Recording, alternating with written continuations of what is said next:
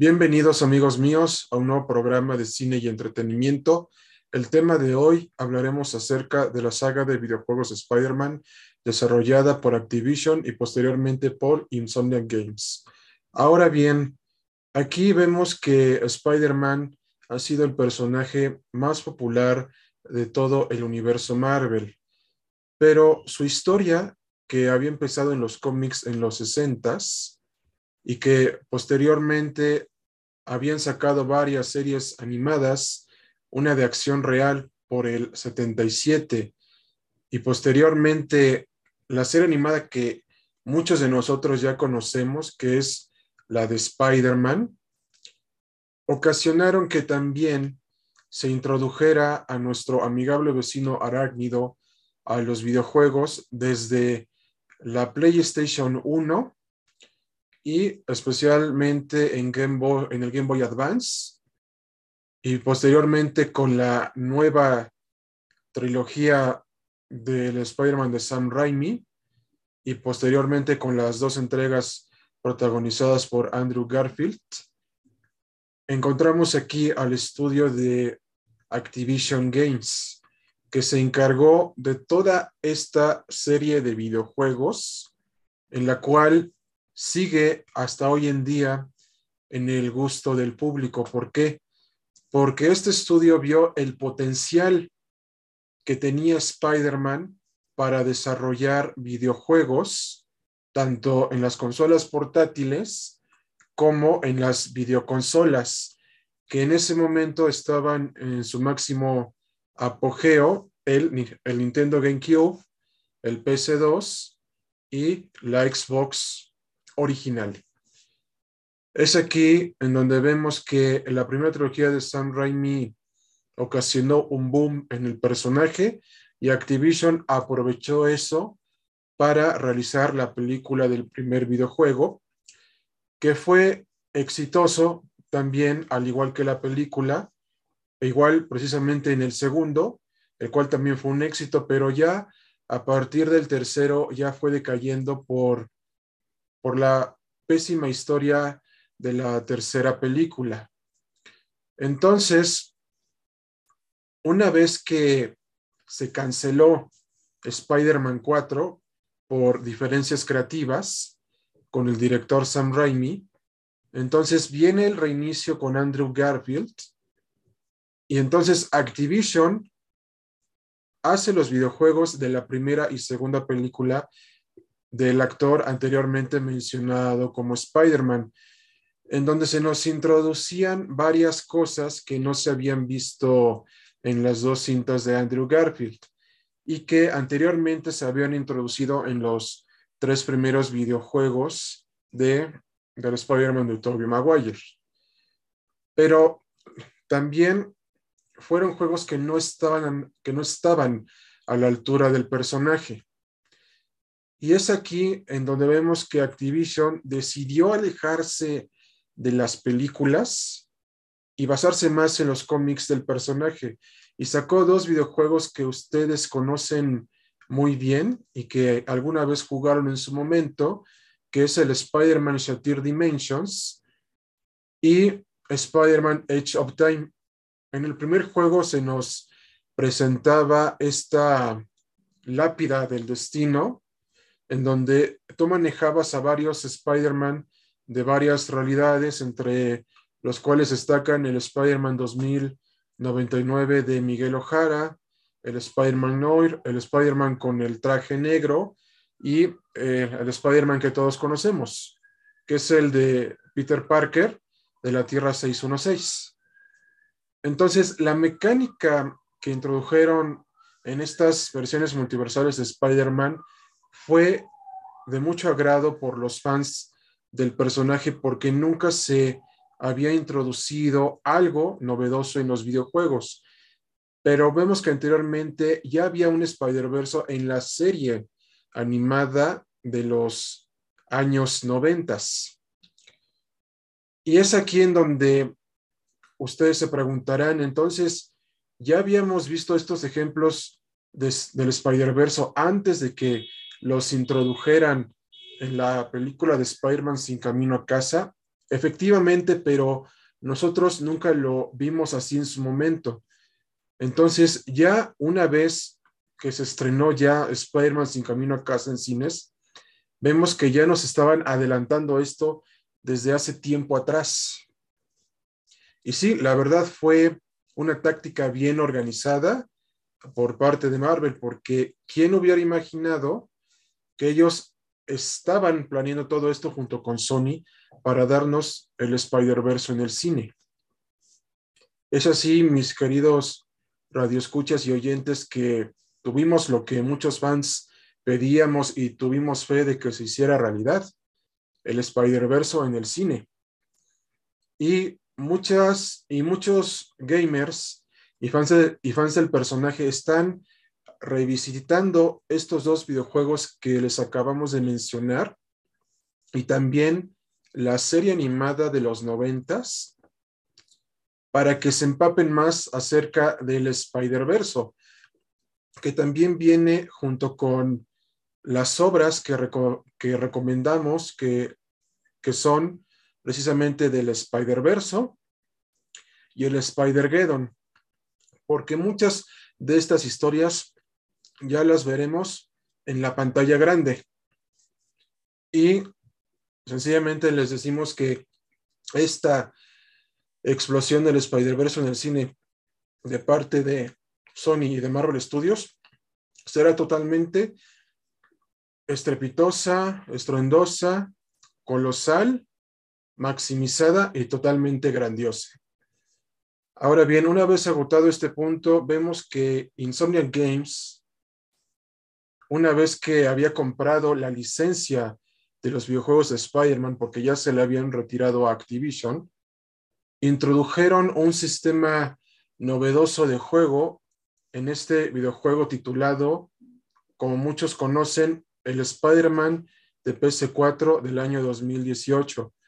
en donde ya se nos presenta un Peter bastante veterano como Spider-Man y que también ya tiene varios años eh, en el traje de nuestro amigable vecino arácnido.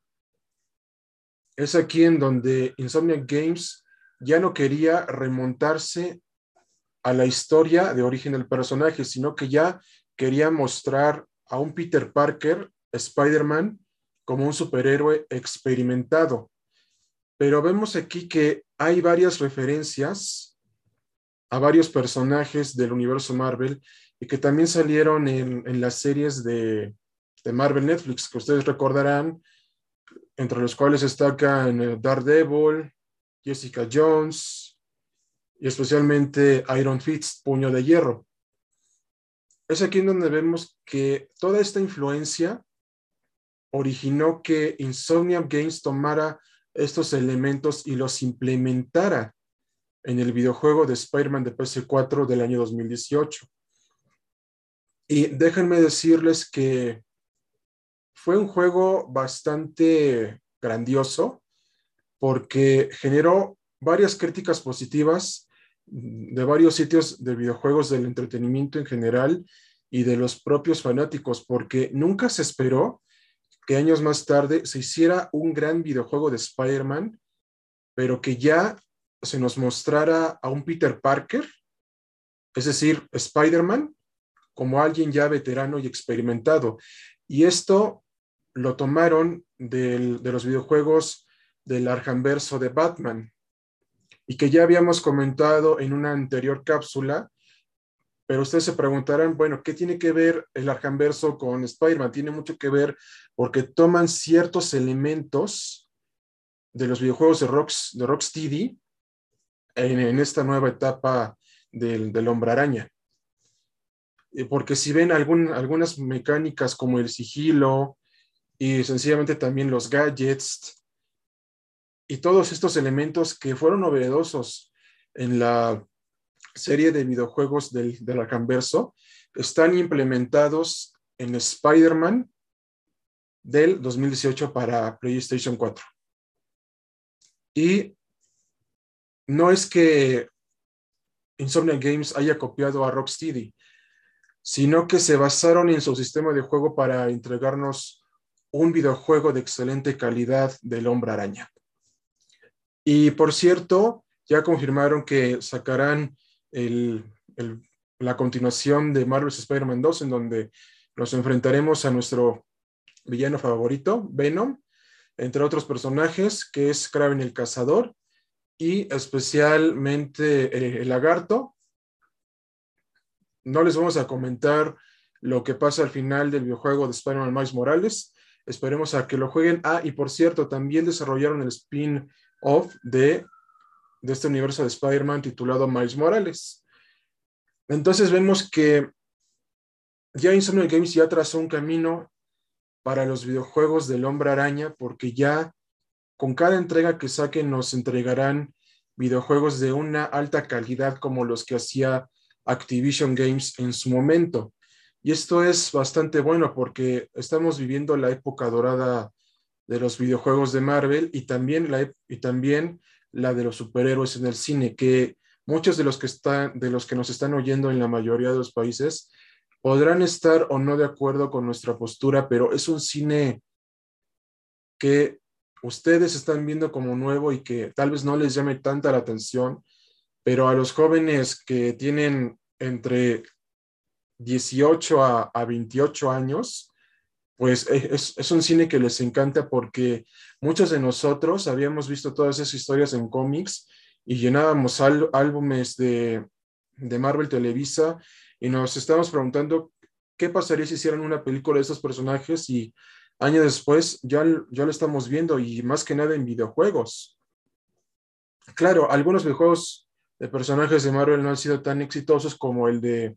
Marvel's Avengers como Square Enix, pero el de Guardianes de la Galaxia sí fue todo un éxito, al igual que fue este, el videojuego de Spider-Man que ya mencionamos anteriormente, desarrollado por Insomniac Games, y que también próximamente tendrá su secuela, que se estrenará en el año 2023, es decir, para el próximo año, y les comentamos también que nuestra revista digital y su servidor ya lo apartamos y para cuando tengamos la PlayStation 5, que próximamente la tendremos, les estaremos dando las siguientes novedades de esta saga de videojuegos creada por Insomnia Games del Hombre Araña. Y para que se den una idea de todo lo que ya hablamos anteriormente, les recomendamos que lean Spider-Head, el Spider-Verso, y especialmente también vean todas las películas que se han sacado del Hombre Araña hasta, la, hasta las actuales de Tom Holland y la de Spider-Man, un nuevo universo. Les, les van a encantar y les van a fascinar. Y también vean la serie animada de los años 90 que está en Disney Plus. Y con todo esto, llegamos a la conclusión de que Spider-Man seguirá siendo el personaje por excelencia de Marvel